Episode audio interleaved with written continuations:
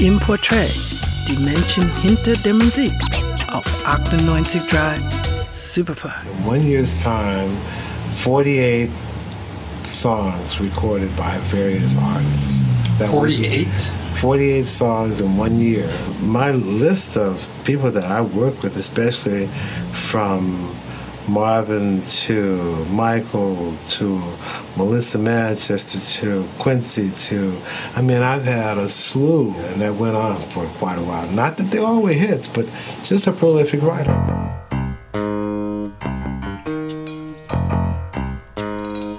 Der am 16. Februar 1940 in Detroit, Michigan geborene Leon Ware war einer dieser mit Leidenschaft für den Soul durchtränkten Musiker, dessen Glanz sich oft durch andere Künstler gezeigt hat. Ohne ihn hätten wir auf viele Klassiker verzichten müssen. Am vergangenen Freitag ist er im Alter von 77 Jahren verstorben.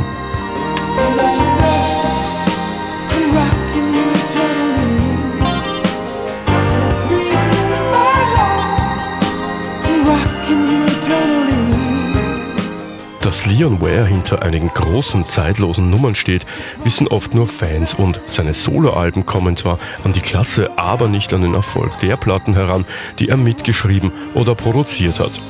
Auf seinen Soloalben genießt er künstlerische Freiheit. Für die anderen hat er Songs fürs Radio und für die Charts geschrieben. 1972 etwa für einen jungen Michael Jackson und seine vier Brüder.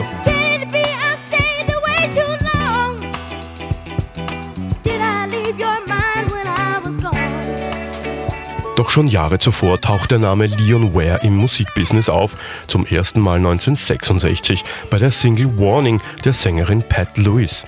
Leon Ware schreibt und produziert den Song.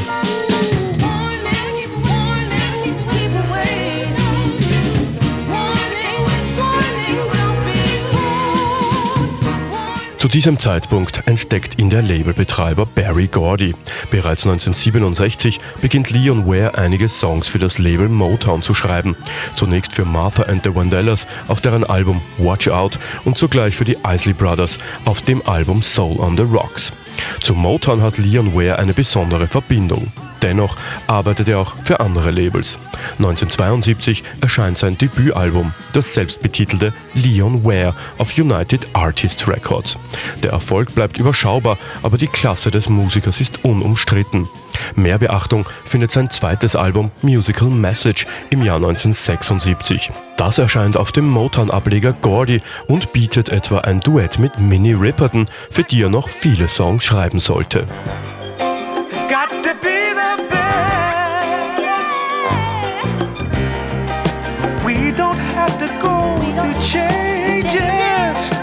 Im selben Jahr wird man auf Leon Ware auch durch einen anderen Künstler aufmerksam. Gemeinsam mit Marvin Gaye entsteht das Konzeptalbum I Want You.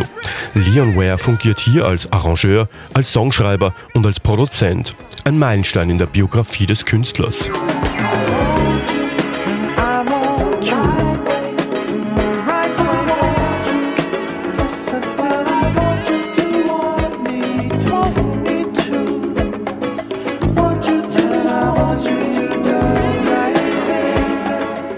Den 80ern entstehen dann die für viele wichtigsten Soloalben von Dion Ware. Auf Rockin' You Eternally bekommt er von einer brasilianischen Musiklegende Unterstützung, die danach zu einem der besten Freunde wird, Marcos Vale.